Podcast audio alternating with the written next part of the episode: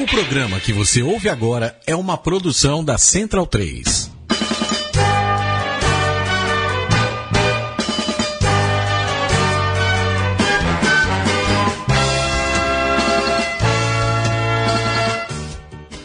Olá, Centralinos, no ar a mesa oval de número 38. E temos a honra de receber aqui na mesa oval, compondo a mesa oval de número 38, a mesa mais oval do rugby nacional, quer dizer, da, do rádio do Brasil, do rádio nacional. E temos a honra de receber aqui os nossos convidados. E temos um convidado mais que especial. Se você acompanhou a gente pelo Facebook, vocês já sabem quem é o nosso convidado. Mas vamos, antes de tudo, apresentar os integrantes dessa mesa oval de número 38. Matias Pinto, tudo bem? Buenas Virga, cuidando aqui da, da mesa, como sempre agora, em, de, em definitivo. Maravilha, é. Mati, valeu, cara. Vitor Ramalho, tudo bem?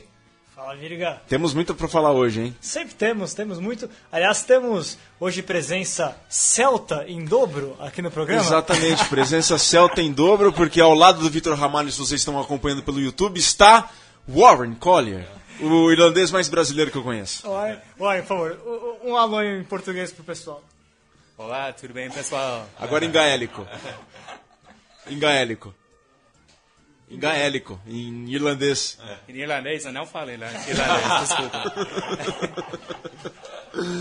Diego Gutierrez. Tudo bem? Tudo bem, Virga, tudo bem, membros da mesa. É um programa muito cheio aí, final também do Rugby Championship. Queria fazer um parênteses, falar que liguei a ESPN pra ver do Rugby Championship. Tava com um convidado especial, mas acho que o cara não entendia muito de rugby. Meio não, fraco, não. né? Não, é. e outra, só ESPN pra fazer o, o Vitor cortar a barba. É isso. só ESPN pra fazer. Olha, e hoje o Diego vai poder falar sobre The Rugby Championship, porque ele vai falar também sobre rugby internacional, ele que acompanha o rugby internacional. Mas temos a honra de receber na mesa oval nada mais nada menos que uma das maiores lendas do rugby brasileiro, uma pessoa que faz muito a história do rugby nacional, atuou por vários clubes, por dois dos principais clubes do Brasil e deu nome à taça disputada entre Niterói e SPAC no Super 8, que ficou com o Niterói Rugby Football Club. Ele, que só de 10 minutos de conversa aqui, que eu conheci há pouco, há pouco mais de meia hora, que ele já deu uma verdadeira aula aqui pra gente e tenho certeza que vai dar aula aqui para vocês centralinos ligados na mesa oval aqui na parceria Central 3 com o Portal do Rugby. Ian Turnbull, boa tarde, muito obrigado, é uma honra tê-lo conosco. Eu é que agradeço, Virgílio. Agradeço e uma boa tarde, ou uma boa noite, ou um bom dia. Exato. A quem está nos escutando. E é uma honra estar aqui com vocês. Estou ao inteiro dispor. Muito obrigado. Nós que agradecemos, Ian. Nós que agradecemos. O Ian e o Colin que fizeram parte da seleção brasileira de rugby. E o Colin foi talvez o único brasileiro na história, e eu não sei no, mundo que alguém tenha feito parte de duas seleções nacionais ao mesmo tempo. O irmão do Ian, o Colin, fez parte da seleção brasileira de handball e fez parte da seleção brasileira de rugby. Seu Ian, contando um pouco sobre a história. Vamos começar então pelo. Claro que começou muito antes disso, do Rio Cricket. Que o Niterói surgiu do Rio Cricket, exato, né? Exatamente. Uh, o Rio Cricket sempre, desde a sua fundação no final do século XIX, sempre um, teve os esportes britânicos, marcados principalmente pelo, pelo tênis, pelo cricket e pelos esportes atléticos, e posteriormente o bowls. Mas em seguida chegou o futebol e o rugby. Então, no início do século passado, é que realmente começou a se difundir. E esse esporte se espalhou pelo Brasil, uh, trazido aqui pelo, pelo Charles Miller, do SPAC. E o esporte se difundiu e realmente os torneios interestaduais começaram. Estado do Rio, representado pelo Rio Cricket e pelo Paysandu, em alguns esportes, e aqui em São Paulo, representado pelo SPAC e pelo Santos Athletic Club, também em alguns esportes. Mas já nos anos 20 e 30 começaram os jogos de rugby entre os dois estados. Isso prosseguiu com apenas interrupção durante a Segunda Guerra Mundial, mas veio a ter então o seu fim, vamos dizer assim, por parte do Rio Cricket no início dos anos 70, época em que começou o Niterói e o Rio Rugby no Rio de Janeiro. Então dividiu-se o Rio Cricket em Rio Rugby e o Niterói Rugby Football Club no início dos anos 70. Correto, correto. Especificamente em dezembro de 1973. Dezembro de 73. É, é legal Bom, pessoal, gente- só antes disso, bom, pessoal, o seu Ian vai estar aqui o programa inteiro conosco, então interajam pelo Twitter, arroba Portal do Rugby, hashtag sempre rugby, mandem sua pergunta aqui pro Ian, falar um pouco da história do rugby brasileiro, ele tem muita coisa para contar pros nossos integrantes da mesa aqui, o Diego, o Warren, o Vitor, o Matias, então interaja sempre conosco pelo Twitter, a hashtag sempre rugby, arroba Portal do Rugby ou o Twitter da Central 3, arroba Central 3. E também, pessoal, não deixem de participar do nosso programa Padrim. Como não, eu tenho que anunciar aqui o programa Padrim, financiamento, financiamento do Portal do Rugby. Lembramos a todos os ouvintes que a partir de um real por mês você se torna um padrinho do Portal do Rugby e nos ajuda a seguir divulgando o rugby brasileiro. Tem muita coisa legal. A partir de cinco reais você já entra na nossa página de apoiadores no portal. E a partir de 10 reais você entra no HUC, o grupo de discussões exclusivo do Portal do Rugby, onde compartilhamos pautas, a zoeira do rugby que não tem fim e muito mais. Para conhecer é só acessar Padrim com M no final, padrim.com.br barra Portal do Rugby ou veja o link no post sobre o Mesoval. Faça como Amanda Vieira, lá de São Luís do Maranhão, Ludovicense, que está na categoria Figianas, Figianos Voadores e segue tudo que rola no rugby pelo Brasil e no mundo pelo Portal do Rugby e contribui mensalmente para ajudar a criarmos conteúdo novo como Mesoval aqui pela Central 3. Bom, pessoal, Mesoval número 38, semana do dia 11 de outubro, 11 de outubro, criação do estado do Mato Grosso do Sul em 79, semana de 11 de outubro, dia 12 de outubro, dia de Nossa Senhora da Aparecida, padroeira do Brasil, e dia de do, do primeiro livro de regras do basquetebol. Ah, Esse é? exato. 1892. Naismith. Name Smith, exatamente. Vitor Ramalho. Não, eu queria falar, é, o Ian já com- comentou um pouquinho sobre esse início né, do, do rugby no, no Brasil, e eu queria falar, né, já, é, em outras oportunidades também, esse, esse papo já, já veio com, com o Bob Smith, né, que o, o pai do Bob participou desde o início do, do rugby em São Paulo, o Sidney Smith, é, a gente tem uma, uma sequência, desde os anos 20 até hoje, a família Smith está tá no rugby. Mas a família, mas a família Turnbull também, né, Ian? Porque o seu pai tá nesse início do rugby no Rio de Janeiro, né? E aí passou a tradição para você, para seu irmão, né? Senhores, acreditem se quiser. Eu sou padrinho do Nick Smith. As Ah, famílias são unidas. É sério? É sério isso daí, Virgínia. Uau! É, é, a- é a origem do rugby brasileiro aqui, né? Exatamente. E, Ian, então, é, o, o seu pai ele veio da Escócia, né? Como é que conta um pouquinho essa história pra gente? Sim, meu pai veio da Escócia no início dos anos 20, junto com os pais deles, dele, meus avós. E devido à recessão existente na Europa no período pós Primeira Guerra Mundial. E ele se foi direto para Niterói. Foi morar em Niterói e ele já tinha uma certa bagagem na área de esportes.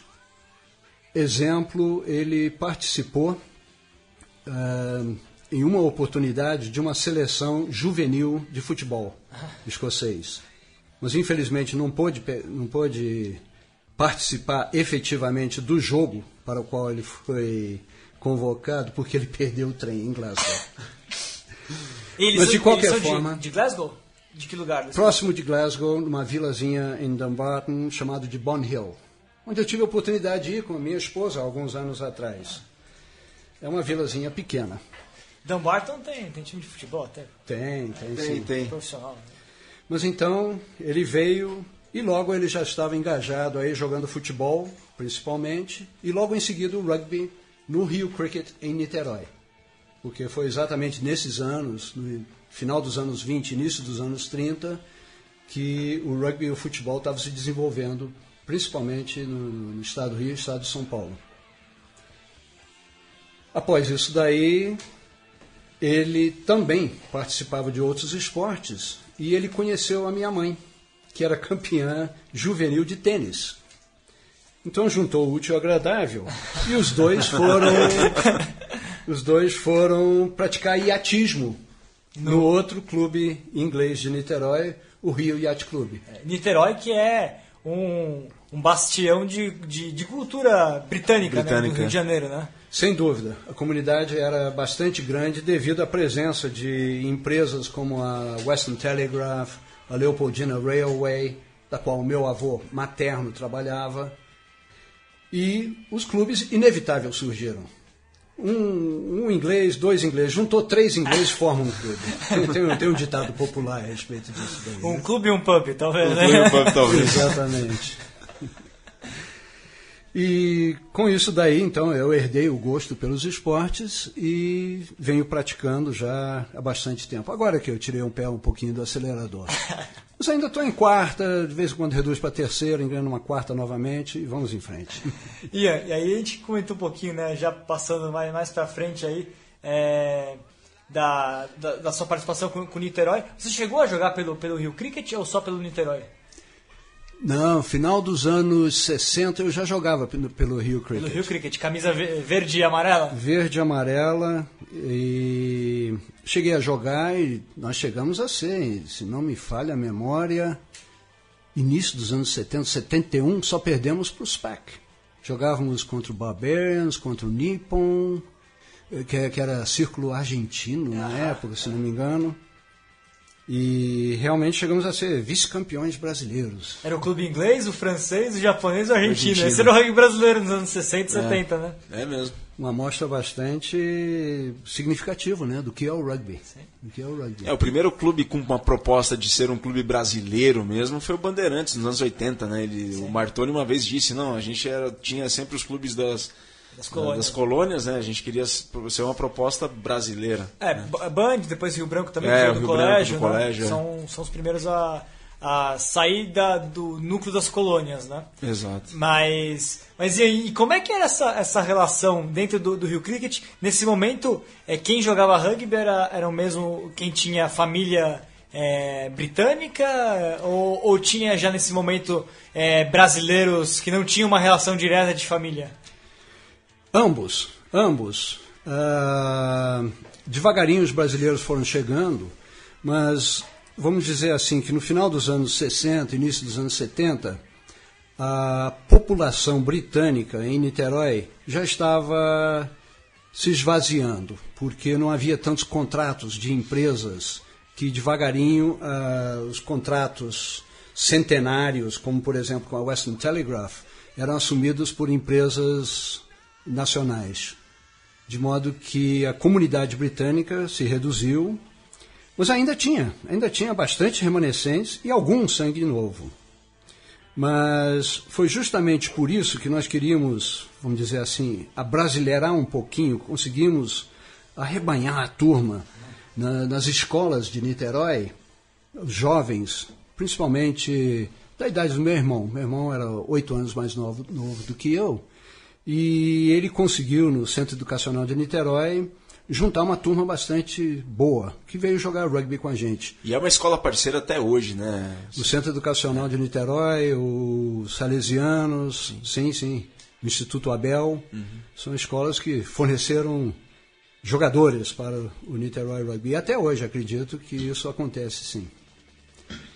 Ah, mas em seguida, então, em- exatamente no final da temporada de 1973, em dezembro de 73, nós decidimos separar do pessoal do Rio de Janeiro.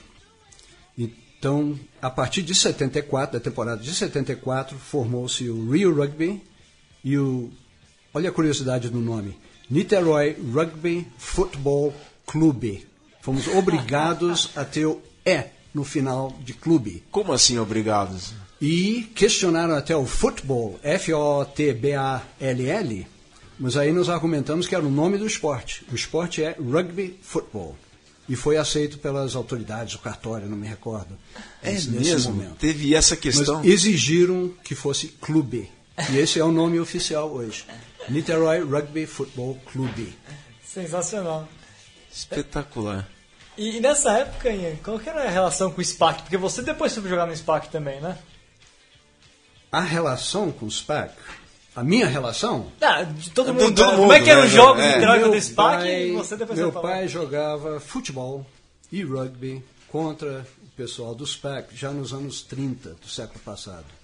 Ou seja, há 80 anos atrás, aproximadamente. Bom, 85 anos só atrás. abrindo um parênteses, o Ian trouxe a, o, o caderno do jogo do primeiro do, do, do time do, a equipe inglesa que viria a ser os Lions na excursão que eles fizeram para o Brasil em 36. Então, temos coisa pra ver aí depois, mas desculpa interrompê-lo. Não, mas acho que a pergunta que eles fizeram aí tinha muita briga nos jogos entre o SPAC e o, e o Rio Cricket depois O do Niterói, é. Olha, briga. Eu, pessoalmente, só parti para briga uma vez na minha vida. E foi contra uma pessoa que estava assistindo o jogo que xingou a minha esposa. No campo, graças a Deus, nunca houve assistir brigas, lamentavelmente, mas que foram contornadas e principalmente esquecidas no terceiro tempo. Que é uma Exato. característica tão fantástica desse esporte. E essa rivalidade do SPAC com o Rio Cricket e o Niterói, como é que se construiu ao longo do tempo? Porque vocês tiveram uma geração brilhante nos anos 70, anos 80. Nos anos 70 e nos anos 80, o SPAC realmente era o nosso, vamos dizer assim, o nosso oponente mais desafiador. Mas já em 1976, o Campeonato Brasileiro da Primeira Divisão terminou empatado, com o SPAC e Niterói campeões. É um dos anos que teve Um a divisão, que teve a do, divisão do- de- do do título. título. E a minha, o meu, a minha opinião sobre isso daí, sobre essa que você disse rivalidade, isso não existiu. Porque em 1982, quando eu vim para São Paulo, eu fui abraçado pelo- pelos rivais. E foi muito fácil a minha adaptação. E exigi da empresa que me trouxe para cá que eu entrasse como sócio do SPAC. Sou sócio desde 1983 do SPAC. E aí o senhor tinha quantos anos na época, em- em 83? Eu tinha acima de 30. e menos de 40.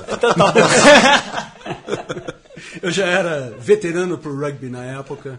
Cheguei a jogar no, no time B deles. Imediatamente, eles queriam que eu jogasse no A, mas eu falei, não, meus dias de rugby competitivo estão se encerrando. É muita pancada, eu levava uma semana para melhorar depois de uma pancada, né? As regras do rugby antigo eram um pouco mais, mais livres nesse sentido, né? Exato, é. Um pouquinho mais pesadas. E qual, dentro do Niterói, Ian, qual foi o seu momento mais marcante, assim, as melhores lembranças que você teve? Olha, não teve melhores, teve muitas lembranças boas. Foram lembranças de jogos fantásticos, terceiro tempos melhores ainda, viagens para São Paulo, todas as viagens na época para São Paulo, não chegamos a jogar em outros locais. E realmente as viagens sedimentavam a amizade do pessoal. Olha os valores do rugby aí, né? Sim. A amizade, o companheirismo, o respeito A lealdade. a lealdade. Fantástico, fantástico. Mas E a- teve- Perdão. Não, perdão, é, só curiosidade. é, Chegaram a fazer viagens de trem em Niterói para São Paulo para jogar? Do rugby, do Niterói Rugby, não. Ah. Agora, pelo Rio Cricket, eu fiz. Ah, eu sim. fiz várias viagens de trem, porque eu jogava hockey contra, o- contra Também? o SPAC. Hockey de grama contra o SPAC. E naquela época só existiam esses dois, esses dois times que tinham aqui no Brasil. Então eram dois jogos por ano, praticamente. A não ser que fossem contra um navio, eventual navio da Marinha Britânica que aportasse no Rio de Janeiro. Aí tinha jogo de rugby, futebol, hockey, balada, muita cerveja, muita brincadeira. Que o rugby naquela época era muito associado também ao aspecto social. Hoje em dia o pessoal parece que está levando um pouquinho mais sério. Não me entra na cabeça não tomar uma cerveja depois de um jogo de rugby. Mas tem até hoje, na Copa do Mundo, isso é muito cultuado até. A, a Road Rugby faz questão de que, de que aconteça no terceiro tempo. É. E, mas o senhor falava da. O senhor falava do- dos tempos memoráveis, né? Alguma mais especial? Do, do você diz o tempo. Do Niterói. Jogar com seu irmão Colin na seleção. Não, isso, isso era fantástico. Nós tínhamos três ou quatro jogadores na nossa linha de três quartos que eram jogadores de handball também. Então, já naquela época, eles adotavam certos procedimentos de passes. Fantástico. Correndo para frente e sem proteger a bola, passar pelas costas com uma mão só. Passes de 20, 30 metros, por causa da, da afinidade que eles tinham no handball. Era, era impressionante. Nós tínhamos pessoas como Zé Ricardo de abertura, Colin em primeiro centro, PP do segundo centro, Maurício Jordi na, na ponta.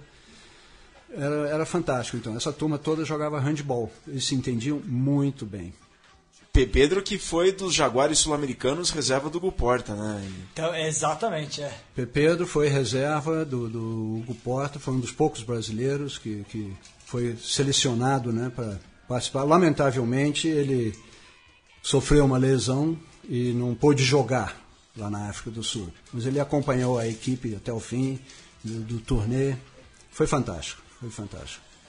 Acho é só ele e o Padilha que foram convocados. Só né? ele e o É Padilha. nesse período. Depois, Nesse agora, período. recentemente, mais gente foi, né? É, mas só o P. Pedro e o Padilha. Os originais são os dois, né? É, os originais são os Desde dois. a leva mais recente, né? Que aí teve é, Tanque, Moisés, Moisés, Ige. Ige. É, o Diego O 80, Panda. Panda, outro de niteroiense, né, o Panda. Mas o Diego foi em 80 e o P. Pedro 82, né? Isso, isso.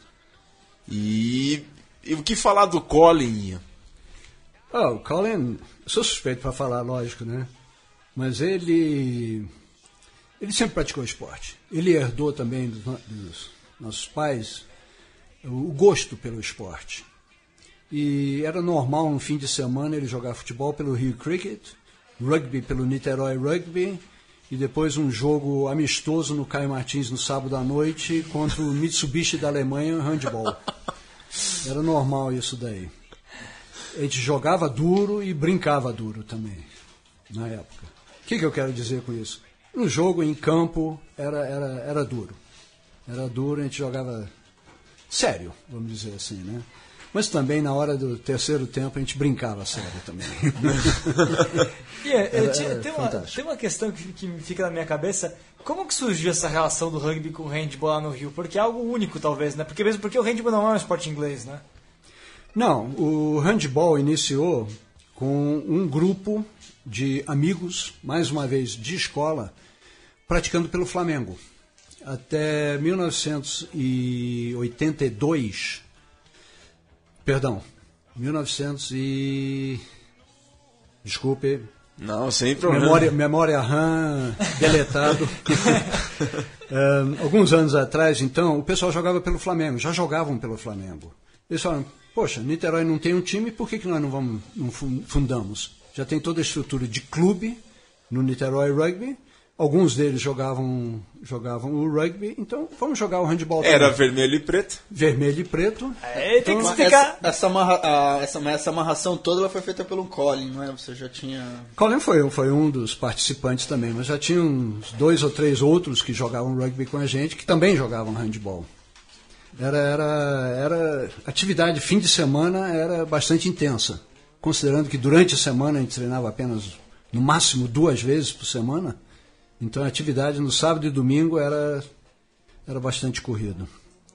Cito como exemplo, lembrei, mencionei antes para o Virgílio, o Bill Reams, o grande, saudoso Bill Reams, presidente da ABR, nós solicitamos a ele e ele acatava as nossas ideias de, por exemplo, jogar dois jogos do torneio A brasileiro e dois jogos do torneio B brasileiro no mesmo fim de semana em São Paulo, visando reduzir custos. Entramos no em um ônibus para jogar quatro jogos, apenas 14 jogadores.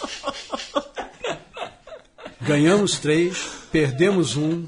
Alguém, todo mundo sobreviveu? Não, e a turma hoje reclama, né? 14 ficaram vivos depois. Vi- Ah, sim, sim, sim. O pessoal reclama, né? E o pessoal reclama ainda hoje, né? Um jogo por semana é muito. É, Um jogo e- por semana de avião, e não sei- era ônibus mesmo, com, com um garrafão de vinho. Ah! Não, era, não era fácil, não. Não era fácil. Fora a balada de sábado à noite, lógico, né? Não, a gente se divertia. Conforme eu falei, a gente jogava sério. No terceiro jogo, eu era capitão, e no intervalo me aproximei do capitão adversário e solicitei a ele: chega, coloca o score que você quiser, nós assinamos embaixo. A gente não, não se aguentava em pé. No resumo da história, jogamos- ele pediu, pelo amor de Deus, mais 20 minutos só. O pessoal estava esperando esse jogo. Falei, tudo bem, vamos lá. Bom, pessoal, interaja conosco aqui na mesa oval de número 38, Twitter, arroba Portal do Rugby, hashtag sempre rugby. Mandem as perguntas aqui para os integrantes da mesa oval. O Vitor, o Warren, o Diego, o grande Ian Turbo, o Matias Pinto. Então mandem suas perguntas, interajam conosco pelo Twitter, arroba Portal do Rugby, hashtag sempre rugby. Ian, depois, quantos anos mais pelo SPAC? Depois jogou no time B, saiu, terminou pelo SPAC, mas o senhor também fez parte da seleção brasileira, fez parte da diretoria da ABR. E como é que antes disso, é, depois disso, eu quero que o, senhor dê uma opinião sobre como você vê o crescimento do rugby do Brasil hoje e a opinião do senhor sobre isso. Certo. Realmente, nós, quando viemos para São Paulo em 82, imediatamente, conforme já mencionei, nós entramos para sócio do SPAC e fomos jogar rugby. Rugby e futebol. E, mas somente joguei mais dois anos. Eu estava com 38 anos de idade, foi a idade que eu parei de jogar, e joguei pelo SPAC B. Joguei pelo SPAC B e me diverti muito, principalmente quando tive que jogar contra o Niterói. Essa não foi fácil, não. Confesso que joguei com a camisa do Niterói por baixo, essa camisa que está aqui atrás de mim. É, E- vocês estão vendo no YouTube, está atrás do seu Ian a camisa do Niterói, a última dele. Eu jogava de fullback. Jogava de fullback, modéstia à parte, conseguia chutar relativamente bem. E eu era o chutador do time. E nesse jogo específico eu errei muitos, muitos chutes. muitos chutes. Mas de qualquer forma, repito, a minha vinda para cá foi facilitada e muito através das amizades que eu tinha com os amigos do SPAC. Nomeadamente, quais foram os mais próximos assim do, do seu Ian? Bobby Smith, Bernard Higgins, se não me falha a memória, jogava pelo Nippon, o Timmy Baines, o Jairo Pastorelli, que jogava em Ora. diversos times. Todo mundo vai, uma hora vai passar pelo Mesovac. Todo mundo uma hora vai passar aqui, certeza.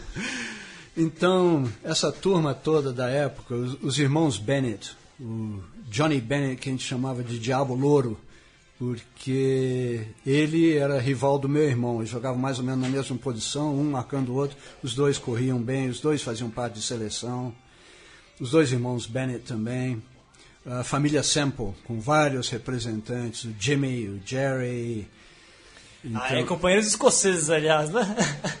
a família Sample, inclusive o Jimmy Sample, ele nos anos final dos anos 60, início dos anos 70, ele jogava pelo pelo Rio, Rio Rugby. Início dos anos 70, joga, jogou no Rio.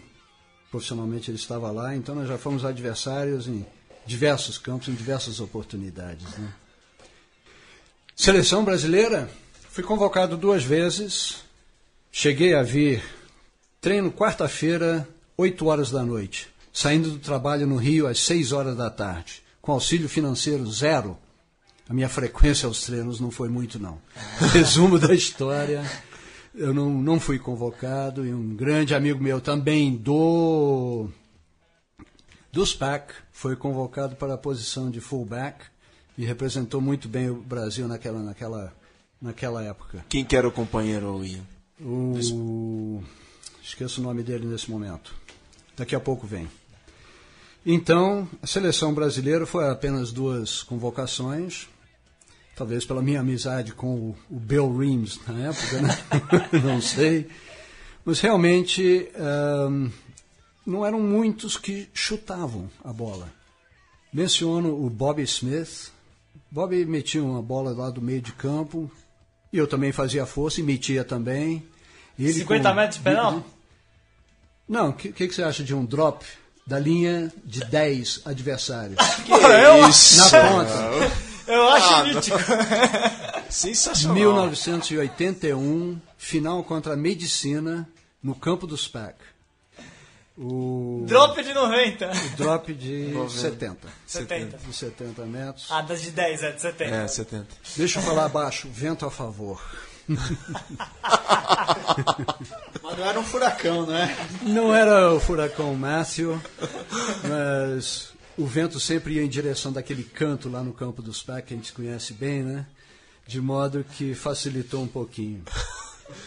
Quero imagens. Vai, quero imagens, imagens. Depois- Não, E ó, seu tá aqui, ó. O pessoal do Rock Rugby Itapeva manda um abraço pro senhor e fala que o senhor deve ter sido companheiro no SPAC do seu Michael Smith, Michael Smith. Michael Smith, uruguaio. uruguaio, é. Foi capitão do, do time do, do Uruguai, na época, da seleção nacional do Uruguai. Aham. E ele é um pouquinho mais jovem do que eu. Sim. Mas ele sim, ele o Andy Hunt, que começaram a jogar assim que eu saí. Um abraço então, portanto, pro Andrew, que é filho do Michael Smith, o La Andrew, Mômia, e a Noelle, que se casaram no último fim de semana. Ô, meus parabéns. Parabéns, Andrew. Teu pai participei de muitos terceiros tempos junto com, com o Mike Smith, sem dúvida. E como que o senhor vê hoje o crescimento do rugby do Brasil, Ian? Em termos de seleção, em termos de representatividade, eu digo que a CBRU está fazendo um trabalho sensacional. O trabalho deles, já há alguns anos, liderados pelo Sami, Sami Arap, grande amigo de turnê da medicina em 1984, no Chile, onde nós apanhamos bastante, só ganhamos um jogo contra os Troncos, no sul do Chile. Mas o trabalho do Sami e toda a sua equipe de profissionalizada, acredito eu agora, não estou bem por dentro da estrutura, mas estão fazendo um trabalho fantástico. E poder jogar contra diversos outros times, as oportunidades de jogar contra times europeus, eh, times uh, centro-americanos, Trinidad Tobago, México, etc. Isso aí realmente está desenvolvendo com toda a estrutura dos centros de desenvolvimento, do trabalho que está sendo pela, pela, pela CBRU, é fantástico. E aparentemente teve essa semana uma reunião que vocês vão comentar daqui a pouquinho. Exato, né? tem uma reunião. Sobre o, desenvolvimento e planos para o futuro. Exato, é o plano ontem, né? Tivemos lá, né, Vitor, no, no, no, escritório da Heineken, que foi sobre a. Que escritório que é, sensacional. Sensacional. sensacional. Já foi lá, Ian? Mas tem montagem Já aí. é legal, viu? E lá foi apresentado para os patrocinadores o plano de 2017 a 2023 para o rugby brasileiro, claro, os planos da CBRU, passando pelo esporte de rendimento, que são as seleções do Brasil, pelo esporte educacional e pelo esporte de participação. Mais atentos ao esporte de, é, escolar, né, que cada vez mais as escolas estão adotando o rugby dentro da disciplina de educação física, que é um trabalho formidável feito pelo pessoal do desenvolvimento da Confederação Brasileira de Rugby, nomeadamente Maurício Miliano, Arnaldo Montenegro e Lucas Toniaso, que fazem esse trabalho. E também, né, as federações, dentro das federações também tem esse trabalho, os clubes também fazem, cada clube na, na sua cidade executa isso, isso a gente vai falar logo mais. E Ian, acompanha bastante a seleção brasileira? Acompanho. Acompanha através do portal do rugby. Ah, é o que eu queria ouvir, já tá. O Super 8, eu tô ligadão no Twitter de vocês. É fantástico, é fantástico. Parabéns por esse trabalho que realmente eu consigo dessa forma me manter muito atualizado. Dá que acompanhar. acontece Aqui no Brasil e no mundo, Sim, né? é, dá pra acompanhar tudo que acontece com o Niterói lá. A gente tá fazendo todos os jogos ao vivo. Sem dúvida, Exato. sem dúvida. Não, e o portal, Grande Vinícius Guedes, que, é o que ajuda a gente lá no Rio de Janeiro. e o portal do rugby, a Central 3, tem audiência lá na Argentina, que eu tive lá nos Pumas All Blacks, e o pessoal conhece a Mesoval lá. Eles falam que às vezes não entendem muito bem ah, o que a gente fala, mas é, eles adoram. O Léo Medvedov da Rádio Kiwi, que lá de La Plata, fala que ouve, não tem o completo domínio do português, mas como fanático por rádio, ele escuta a gente aqui. Se ele estiver ouvindo, Léo Medvedov, muchas gracias por seguir-nos desde La Plata Rádio Kiwi. Bom, seu Ian, rugby internacional, praia do Diego Gutierrez aqui também. E os All Blacks? Imparáveis. Quem, quem para os All Blacks? Ninguém. Ninguém. Ninguém. Não, realmente, o que esse, é impressionante. A, a cultura, como você, você fala, a cultura, a tradição, o, o que existe dentro, dentro do rugby neozelandês é uma, é uma coisa fora de comum. Fora de comum. Temos belos exemplos mundo afora, não só na- nas, na- nos países de língua inglesa, né? Austrália, os países do Reino Unido, a Irlanda, mas também o- na França, toda a história do, do rugby, a história centro-europeu, o rugby centro-europeu que está crescendo, né? a Geórgia, o- a Romênia. É fantástico, é fantástico o que está tá sendo feito atualmente. Né? Esse mundo está se tornando cada vez menor. E já estou sabendo que esse ano ainda aqui no Brasil nós vamos ter jogos aqui da seleção brasileira contra seleções europeias, correto isso? É, fora do Brasil. Fora do Brasil. Fora do né? Brasil. Dois Por- jogos na Alemanha e um contra Portugal em E um Coimbra. contra Portugal. Em, na Alemanha, em Heidelberg e Leipzig, né? É, lá na Berg Leipzig. Leipzig. Leipzig. E, Diego, o que, que é essa do Aaron Smith, meu?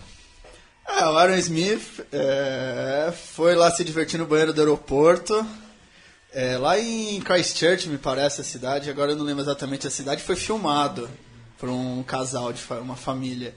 E aí, na verdade, eu achei engraçado, engraçado a história que o casal não ia entregar ele. Ia deixar ele passar lá, que ele, parece que ele levou uma menina lá pro banheiro do aeroporto. Mas aí a mulher do casal falou que achava que não, porque os All Blacks tinham que ser um exemplo. Que a sociedade ca- carregava os All Blacks no nível muito alto, então que eles deviam viver para esse nível. E mandaram o vídeo e o, o Aaron Smith, que é, na minha opinião, o melhor scrum half do mundo, disparado. Que o Aaron, o Aaron Smith acho que é um dos poucos jogadores de rugby que eu vejo que realmente consegue mudar uma partida sozinho. Mas aí foi afastado. Já é o segundo afastamento esse ano. O primeiro ele foi. ele se atrasou pro treino para ficar caçando Pokémon. E já tinha sido. É mesmo? É mesmo. Caçando Pokémon? caçando Pokémon. E pelo menos é o que ele falou. E aí ele já tinha sido punido por uns jogos do Highlander, então tá se criando um padrão também. Ian, concorda com esse afastamento do, do Aaron Smith pelos All Blacks? Dizendo que a União de Rugby da Nova Zelândia tem status, entre aspas, de ministério para eles. O que, que, que, que o senhor achou disso? Isso, isso me lembra de um episódio, de um Opa! jogo nosso. Opa! Aê, vamos abrir! É isso aí! Vamos abrir! Queria. Isso me lembra um episódio Niterói contra o Nippon Country Club no campo deles lá de Arujá. E um colega nosso cometeu uma indisciplina, não vou citar nome, cometeu indisciplina e ele foi expulso do campo. Não pelo juiz, por nós, pelos nossos jogadores. Pode Nós- citar nós- indisciplina? Não, não me recordo do- desse detalhe. Esse detalhe é de menos. Ele cometeu uma indisciplina, foi contra as leis do jogo, não foi visto pelo juiz e nós expulsamos ele. do Tá aí, os valores do rugby, mas- a cultura do rugby. Nós jogamos 14 e a gente estava ganhando fácil, né? senão essa decisão não seria tomada. Mas eu acho, acho importante nessa história entender que, o, principalmente eu acho que os, os, os ingleses, saxões, muitos americanos têm uma relação um pouco diferente com esses atletas que se levam muito a sério a vida pessoal deles e de como isso, eles levam bem. Esse cara tem que ser um exemplo, principalmente fora de campo, para as crianças. Então, no Brasil a gente costuma, eu me parece, é dividir um pouco ah, o que ele faz na vida pessoal, o que ele faz na vida privada. Nesses países é muito menos. Então, todo mundo de olho no, no Aaron Smith. É, agora. Não, teve- Não, concluindo. É, e falar e fazer um balanço, fechou o Super Rugby. É isso que eu ia falar, The Rugby é. Championship, a Argentina, foi os placar. Quais foram os Bom, placares? vamos lá, os placares África do Sul 15, Nova Zelândia 57, que é, aliás, o maior placar da história da Nova Zelândia sobre a África do Sul e também a maior derrota da história dos Springboks. É um momento crítico ali para se repensar o rugby sul-africano em vários níveis. É, e só um detalhe, essa vitória da Nova Zelândia, Nova Zelândia bateu o recorde mundial de uma sequência de vitórias entre países, de jogos entre países de nível de primeiro escalão mundial, que é 17, que já tinha sido alcançado duas vezes pela própria Nova Zelândia e uma pela África do Sul. E, e agora, é, o próximo jogo da Nova Zelândia daqui duas semanas contra a Austrália, Bledisloe Cup 3, que pode, e tudo indica que eu acho que vai, a Nova Zelândia quebrar o recorde dos 17 jogos. Mais que a Nova Zelândia, só um país no mundo conseguiu. Letônia, né? Não, não, não. Chipre. Chipre. Chipre conseguiu 24 vitórias consecutivas, só que contra seleções menores. Subiu da é, sétima divisão europeia até a terceira, só ganhando. Mas aí uma hora não deu mais, né? É, lembrando que da última vez que a Nova Zelândia quebrou o recorde, ela jogou com a Austrália e, E empatou. Ah, é, empatou, e foi é a perda. Eu assisti isso num bar na, na Austrália. Os neozelandeses sempre ficam muito chateados. E eu queria. Que é, é é- boa parte da geração é a mesma, né? Isso tem que ser ressaltado, porque a primeira vez que a Nova Zelândia quebrou o recorde foi nos anos 60, uma geração brilhante que tinha Brian Lockhart, Glenn Meads, é, Wilson Weiner, a seleção cultuada da Nova Zelândia. Depois, a África do Sul vai igualar com Percy Montgomery, Hum, Jerry De Beer, anos 90, depois da, Copa, da título da Copa do Mundo. E aí a Nova Zelândia recentemente, 2014, se não me É. engano. E, e aí, repetir de novo isso, pra mim, prova que a, a, talvez a Nova Zelândia viva hoje o maior momento de sua história. O- Hoje eu quero dizer, o, o período dos últimos 10 anos. É o maior período da história do rugby neozelandês. Isso prova com dois recordes sendo obtidos e dois títulos mundiais sendo ganhos. É, então, é, a Nova Zelândia, é, ela ganhou muito com a profissionalização, foi a equipe que saiu na frente, saiu primeiro, e hoje ela me parece do sul a única equipe pronta. A Nova Zelândia isso é uma coisa que Os críticos sempre falam Nova Zelândia, o pico da- de rugby da Nova Zelândia geralmente acontece entre as Copas do Mundo. É, mas até 2007 isso só, né? É, então a última que foi a última Copa do Mundo, então a Nova Zelândia era um time pronto, e quando me parece tanto a África do Sul, Austrália e Argentina ainda são times já pensando aqui quatro anos esse- essas equipes. Então eu também não sei esse nível da Nova Zelândia se fala tanto, a gente tem que esperar principalmente aí os, os amistosos do hemisfério norte, os amistosos do hemisfério norte, que vão ser agora em novembro, para ver a quanto chega, porque ou a Nova Zelândia melhorou muito, ou os outros times caíram, ou a Austrália, a Argentina caíram muito Ou os dois. ou os dois vão ver justamente porque a Copa do Mundo foi dominada completamente pelo Hemisfério Sul, que jogaram em outro nível. Bom, e o Diego citou algumas seleções que, está caindo, que estão caindo nível, mas a seleção do Brasil está subindo nível. E temos três jogadores brasileiros que estão indo para a França, passaram uma temporada lá no rugby francês, na Federal 2, se não me engano, na Ville, no Villefranche. É, Federal 2. Federal 2, Quarta divisão. que tá indo o Lucas Abud, do SPAC Jequi- Jequitibá, tá indo o Grilo e o Pedrinho do São José. E a Mesoval conversou com o Lucas Abud, que mandou um depoimento sobre a viagem que eles fizeram para a França. Eles que foram ontem já devem estar lá em território europeu para uma temporada no rugby francês. Tudo bem? É, bom, tomar essa decisão foi bem em cima da hora, assim, né? Ah, surgiu a oportunidade, eu tive que dizer sim ou não na hora e já tá indo na mesma semana embora. É, foi uma coisa assim que eu sempre quis na minha vida. Quem me conhece sabe, meu sonho sempre foi jogar rugby profissional na Europa. E esse ano surgiu a oportunidade, eu não podia deixar passar, né? Então, agora eu tô indo pra lá. O clube que eu vou chama CSV Rugby. É, eu não sei pronunciar as palavras, então eu acho melhor não falar. É uma cidade pequena do lado de Lyon. E apesar da, da- do nível do, do campeonato ser a, a quarta divisão da França, é, acredito que o nível ainda seja melhor que daqui. E mais do que isso, a gente vai ter jogos todos os finais de semana durante sete meses. Então, o meu crescimento no rugby vai ser muito grande.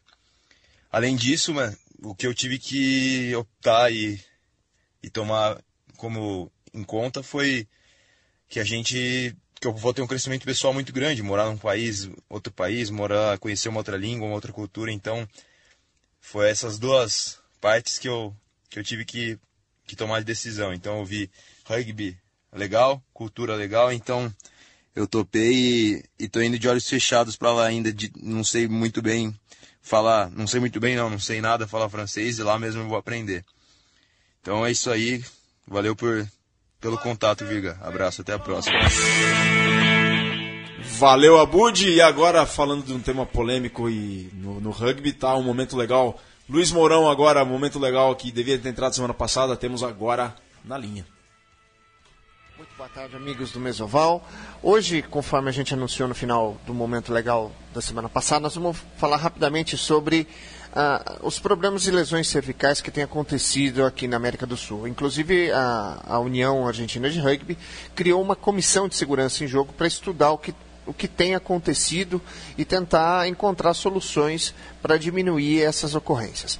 Eh, Particularmente, é, é- é um tema complexo e delicado, a gente tem que pôr o dedo na ferida, infelizmente, ou felizmente, mas particularmente eu acho que são quatro elementos, ou quatro eh, grupos de pessoas que estão diretamente ligadas a isso e que são os mesmos grupos de pessoas que suportam, dão suporte ao rugby.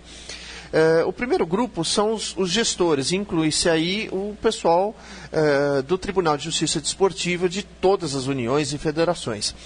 Eh, tanto a, a- a confecção de regulamentos quanto os códigos disciplinares são extremamente importantes para a prevenção. Claro que aí é na questão da inibição de ações que podem levar a, a cer- a- a- lesões cervicais. Mas eu destaco e dou um certo desconto, principalmente para o pessoal do Tribunal de Justiça, eh, dos Tribunais de Justiça Desportivos, eh, mundo afora, que eles só podem agir depois que o evento aconteceu. E ainda assim dependem de um relatório muito bem feito do árbitro, que eu vou comentar lá no finalzinho. O segundo grupo de pessoas, extremamente importante, são os treinadores. Os treinadores, dizer para vocês que em 33 anos de rugby, 17 de arbitragem, dizer que eu nunca ouvia o seguinte comentário: Ah, Scrum 5 em defesa eu derrubo o Scrum. Scrum 5 de ataque eu reclamo quando derrubam. Dizer que eu nunca ouvi isso da boca de treinador na beira do campo, é, ou até de alguns jogadores, se, seria uma mentira. Às vezes eles até comentavam sem saber que eu era o árbitro que ia apitar a partida deles logo em seguida. É, é muito triste. É claro que isso é uma, é uma minoria, mas existem ainda é, esse tipo de conceito. E treinadores que fazem acontecer desta forma porque entendem que é melhor ganhar o jogo a, a, todo, a todo custo ou a qualquer custo. É, eu, eu gostaria de acentuar que nem, nem tudo que acontece em campo durante o jogo no final de semana foi treinado. Foi treinado durante a semana por exemplo, uma reação estabanada de um jogador, uma agressão, uh, enfim, isso obviamente ele não treinou isso durante a semana. Mas derrubada de scrum e, e uma série de outras coisas que, que acontecem até durante esse, esse, essa formação, com certeza são treinadas durante a semana, infelizmente. O terceiro grupo de pessoas são os jogadores. Os jogadores que se submetem a esse tipo de, de, de imposição tática dos, dos treinadores, porque é uma imposição tática, eh, deveriam repensar essa questão. E para isso, eu, eu, vou dar um exemplo muito triste que aconteceu na década de 70 no Brasil, onde um Scrum que eu não sei se, se, se caiu intencionalmente ou não, eh, e um jogador ficou tetraplégico. Ele não ficou nem paraplégico, ele ficou tetraplégico. Eu tenho certeza que as pessoas que estavam envolvidas naquele episódio, repito, uh, quero crer que foi de forma não, não intencional, eu não sei nem se essas pessoas é, não têm isso ainda na mente hoje em dia. Eu acredito que tenham. Né? Aquele momento que originou essa lesão gravíssima num, num jogador, num, num colega, seja ele adversário ou não. Então eu peço aos jogadores que aceitam esse tipo de conduta dos próprios treinadores que repensem, porque vocês vão conviver com esse tipo de coisa para o resto da vida. E só ali na Argentina foram três lesões recentes. Eu não sei o estado de saúde deles. Quarto e, e, e, não, menos, não menos importante são os senhores e senhoras árbitras. É, é extremamente importante que, através de uma boa condução, e por boa condução entenda-se bom posicionamento, boa condução verbal e boa condução de sinais, sinalética, que eles exerçam a função corretamente e de forma bem engajada. É claro que todos os árbitros, como os treinadores, estão todos sendo treinados o tempo todo, constantemente. Mas engajamento e vontade para corrigir essa formação e esses problemas é extremamente importante neste momento. Eu cito um exemplo que eu recebi uma foto há uns tempos atrás, uma foto de um jogo X e inclusive a foto foi tirada por um drone e lá claramente se vê o pilar direito investindo contra o hooker adversário. O tronco e a cabeça estavam na direção do hooker adversário e não do pilar esquerdo que estava à frente dele. Isso não só uh, iria propiciar um, um, um, empurrão em ângulo, que é absolutamente vetado, causa instabilidade enorme e torção em todos os pescoços de todos que estão ali, mas também ia dificultar a pegada do, no pilar adversário, que deve ser feito ao longo do corpo, e não uh, na axila, porque que ele teria que acabar fazendo, porque não, não ia ter condição de alcançar uh, o tórax ou a lateral do corpo do pilar adversário, tão todo que ele estava. E o senhor árbitro, nessa situação, estava a um metro e meio da formação, com o jogo parado, num, num pré num pré-encaixe. É inaceitável que isso tenha sido treinado, que, isso, que o jogador tenha tentado fazer e tenha conseguido por conta, provavelmente, de uma omissão técnica, né? um erro técnico do árbitro. Também quero crer que ele não fez isso de forma intencional. Para terminar e deixar aqui um, uma, um alerta muito grande, eh, onde o círculo se fecha, é que os árbitros, na hora que expulsam, porque se derrubou o scrum duas, três vezes, muitas vezes relacionam isso na súmula que vai para o Tribunal de Justiça Desportiva, que a gente falou agora há pouco, que é o primeiro grupo, vai como infrações reiteradas. 10.3 e deveria, se ele quer expulsar por infração reiterada, mas que coloque pelo menos a vinculação com a 10.4K, que é jogo perigoso no Scrum. Isso dá mais elementos para os julgadores lá do Tribunal de Justiça eh, procederem com o julgamento mais duro, né, em função da gravidade.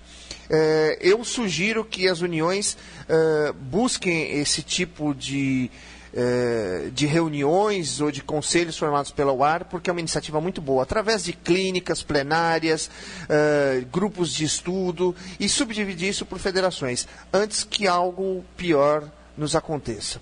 Desejando a vocês mais e melhor rugby, um grande abraço a todos, é com vocês o pessoal do Mesoval. Valeu, Morão, Mesoval, temos mais 10 minutos de programa. Vitor Ramalho, Pumas. É, só, já que o Morão puxou o assunto do rugby argentino, né? É, aliás, pessoal, quiser olhar no portal do rugby, a gente publicou uma matéria é, com o final de semana na, na, no Hemisfério Sul, que tem aí o título na, no, Paraguai, com eles colocando duas mil pessoas no estádio para uma final de clubes muito legal, o Curda, campeão no Paraguai, Tala, campeã lá em Córdoba, na Argentina, Tala, que é o time do Rodolfo Ambrosio, técnico do Brasil, a Duendes, mais uma vez campeão em Rosário, é, Belgrano contra Endu vão fazer a final lá do Urba Top 14, mas aí eu volto, antes de mais nada, para os Pumas, né? A gente acabou falando dos Pumas, os Pumas que encerraram aí com derrota 33 a 21 para a Argentina, o jogo na verdade esteve completamente, completamente aberto até os minutos finais. É, a Argentina que decidiu mandar o jogo lá em Londres, em Twickenham, colocou 45 mil pessoas, 48 mil pessoas em Twickenham. É, a conta final, pelo que, pelo que eu li, é, financeiramente valeu muito a pena, sobretudo porque os ingressos foram vendidos em Libra, né? Então valeu muito a pena. Não sei se esportivamente tenha sido a melhor opção, mas economicamente com certeza. A Argentina, né, Diego, é, teve, seus, teve alguns bons momentos da partida, mas de novo errou demais, né? A Argentina baleada, chegou aí, jogou uma temporada de Super Rugby com a equipe, aí jogou um Rugby Championship, como eu falei, um projeto para daqui quatro anos para jogar.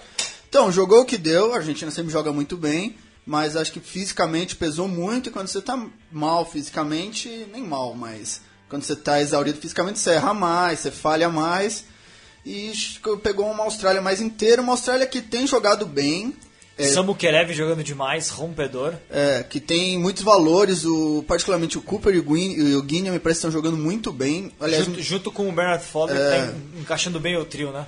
Tá encaixando bem o trio. E queria fazer só um destaque final, aí até comentei que, não uma mancha, mas de novo aí os All Blacks tiveram uma jogada um, um pouco duvidosa. Isso na imprensa internacional sempre sai, sempre nas rivalidades. Então não, não precisam de ajuda. Perenara, mas, é. é. do Perenara, mas sempre se tem alguma coisa aí com os All Blacks que na dúvida acabam dando para os All Blacks e que deixa bastante irritados os adversários. É, agora, o Perenara para mim é, mostrou que, tudo bem, a gente teve toda a polêmica envolvendo o Aaron Smith, mas a Nova Zelândia tem camisa de 9, 9 de sobra, né? O Perenara é um baita jogador e, e cumpriu muito bem, ainda que o Aaron Smith possa ser até é, talvez a, o melhor 9 do mundo. É, o que eu falei, a Nova Zelândia é uma equipe pronta. É isso, a Nova Zelândia é isso, ela tá bem estruturada em termos táticos, ela tem os seus jogadores, não vão. Pelo que eu saiba, não tem nenhum grande jogador aí que para ser chamado pode surgir, mas isso, ela é uma equipe pronta. E enquanto a, e esse ano ela jogou com equipes que ainda estão procurando muito. A Argentina com esse coisa de não trazer os estrangeiros, não trazer os que estão na Europa, ainda se organizando, cansada fisicamente pelo Super Rugby. A Austrália e a África do Sul que ainda estão procurando aí o seu estilo de jogo, estão recomeçando um projeto. É. E a Nova Zelândia não, é pronta. Então, e vamos ver se ela vai continuar evoluindo, se ela vai estagnar. É. Bom, e recomeçando um projeto, mas continuando um projeto, está a Seleção Brasileira de Rugby, né, Vitor? Que apresentou ontem, a Confederação Brasileira de Rugby apresentou o planejamento 2017 e 2023, que passa pela America's Rugby Championship, como já tem passado, passa pela America's Pacific Challenge a partir de 2017, pela Nations Cup, que é um torneio que reúne seis nações na Romênia, geralmente acontece na Romênia, e uma seleção Brasil A, além da expectativa de um torneio profissional entre o Super 8 e o sistema de rendimento do rugby brasileiro, né, Vitor? É, muita coisa foi, foi falada né, na reunião da CBRU. É, muita coisa, na verdade, a gente já, é, já tinha ciência, né, boa parte desse, desses assuntos. Nations Cup já, algo já tinha sido comentado, ainda não é oficial. A America's Pacific Challenge, de fato, seria uma, uma novidade. A America's Pacific Challenge, que é um campeonato criado agora entre equipes B, equipes de desenvolvimento, de Argentina, Uruguai, Canadá, Estados Unidos, Samoa e Fiji. Está é, tá sendo no tá Uruguai, sendo no Uruguai né? E a expectativa é de entrar talvez ano que vem Tonga e Brasil. Então, seria muito, muito, muito bom, muito duro o campeonato, aliás, de altíssimo nível, bem complicado na verdade de se jogar, mas é, seria importante para o Brasil. A ideia da seleção Brasil A também já tinha sido ventilada antes, e eu acho importante o Brasil ter um. um que o A é, no rugby é o B. Seria uma seleção brasileira de desenvolvimento que eu acho positivo sim. É, E, o os outro- pilares, né? Pode falar. É, e aí, como pilares disso tudo, acabaria sendo um sistema, talvez aí em paralelo com um dos clubes, de, de um campeonato brasileiro das baseado com as academias, né? Que são, que são, na verdade, seções regionais. Exato. Isso daí não é oficial ainda, está sendo estudado.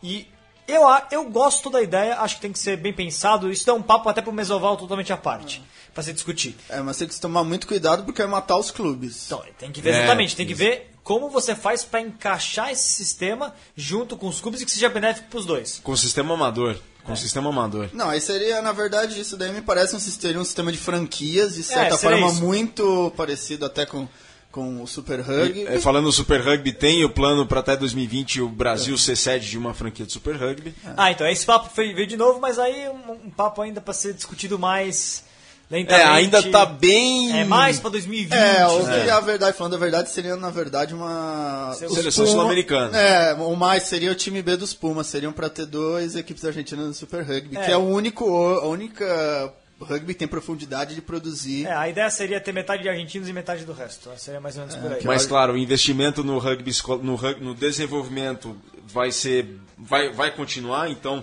por exemplo, são os pilares do sistema de alto rendimento, uma competição internacional de alto rendimento, competição local, desenvolvimento juvenil e infantil, aí especificamente o rugby escolar e de disseminação de rugby escolar e de participação e disseminação da gestão. São os pilares para 2017 e a É, 2023. agora, o pessoal pode ver tudo isso no portal do rugby, a gente publicou já um artigo dizendo sobre esses desenvolvimentos. Agora, o Ian sabe muito bem que a gente acabou de falar né, de essa possibilidade de termos até essas equipes regionais, uma coisa em paralelo com os clubes.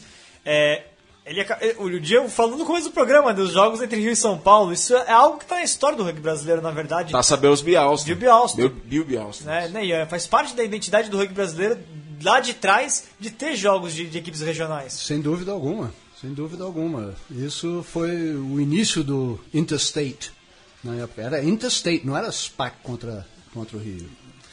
Estamos chegando no final desta mesoval que teve a honra de receber Ian Turnbull, mesoval de número A 38. honra foi minha, Virgílio, Vitor. Muito obrigado pelo convite. Nós que agradecemos, as portas sempre estarão abertas aqui da mesoval, Ian. Diego Gutierrez, considerações finais. Não, eu queria falar, não falamos muito do rugby brasileiro, que a final da Taça Tupi teve seus... Aí eu também, esse é meu destaque final também. É, da, a final vai ser Poli Jacareí, final entre Paulista. Poli que ganhou do San Diego e que tem o Vitor aí como fã número um, até chorou quando a Poli se classificou. Prometeu até fazer uma tatuagem se a Poli for campeão, né? E vai, mas vai enfrentar um Jacareí que, na minha opinião, é uma equipe que joga num nível altíssimo. O tem um projeto de base, tudo, o Jacareí. E esse ano vem evoluindo muito, então é uma equipe que realmente acho muito difícil qualquer um que não seja os primeiros do Super 8 conseguir bater o Jacareí. É, eu vou dar cinco parabéns aí, na verdade. Então, pra Poli, uma baita vitória contra o San Diego. Aliás, com- emocionante, né? Com um penal no último minuto, batido lá pelo Feijoada. Falei que o Vitor 24 a chorou? 22. É, o Jacareí, né, que faz um baita de um trabalho e não é de hoje, e vai voltar pra uma final, venceu aí o Rio Branco com mais de 50 pontos. É, pro Desterro, primeiro time classificado para a grande final do Campeonato Brasileiro do Super 8, Desterro que venceu 29 a 27, jogão. O Band vendeu muito caro essa derrota lá, no, lá na Arena Paulista. É, Desterro, primeiro classificado com três rodadas de antecedência, já está na final do Super 8. E parabéns também no Campeonato Paulista B, São Carlos e Templários vão fazer uma final inédita do, do Campeonato Paulista B, o que é muito legal, né? Porque no começo a gente achava, é, se- claro, sem, sem querer dizer nada, mas assim, é, a gente tinha dois times que, já, que tinham grande tradição e que eram os favoritos, o Ollis e Tornados já tinham vencido o campeonato. E aí, dois outros clubes emergem, mostra o equilíbrio do rugby paulista nas divisões de base, Aí- que é bem legal. E, pre- e premia os bons trabalhos, que sabe, o Templários e o São Carlos são duas equipes que tem gente que se dedica muito, pessoas muito boas, muito corretas, então acho que premia bons trabalhos. Warren falou demais nessa mesoval. Obrigado, cara. Valeu por ter vindo. Tchau, pessoal. Muito obrigado. Mati, valeu, cara. Valeu, Virga, e seguimos aí Ah, né, com temos- a programação da, da Central 3. Thunder Rádio Show hoje, Thunder Conexão Rádio Sudaca- Show, Conexão Sudaca sexta-feira. é, Cobertura falando- especial das eliminatórias, né? Sim, das eliminatórias. E amanhã sai mais um Fronteiras Invisíveis do Futebol sobre Taiwan. Taiwan, Ilha de- República da China. República da China, Já- já Ilha de Formosa e Pescadores. Já antecipo, o futebol é bem ruim. ó. É. Tem uma, é seleção, forte. tem uma seleção de Sevens que eh, jogou no Hong Kong em 2013. É. Bom, pessoal, eu encerro com um texto trazido pelo senhor Ian Turnbull, que é intitulado Sportsman. é aquele que não só desenvolveu seus músculos e aumentou sua resistência física pela prática de um grande esporte, mas que, na prática deste, aprendeu a reprimir o seu gênio, a ser tolerante com seus colegas, a sentir profundamente como uma desonra a mera suspeita de uma trapaça e erguer a cabeça com um semblante alegre frente ao desencanto de um revés. Pessoal, o Mesoval volta semana que vem com o número 39. Um grande abraço, saudações ovaladas. Uma produção da Central 3. Para ouvir a programação completa, acesse central3.com.br.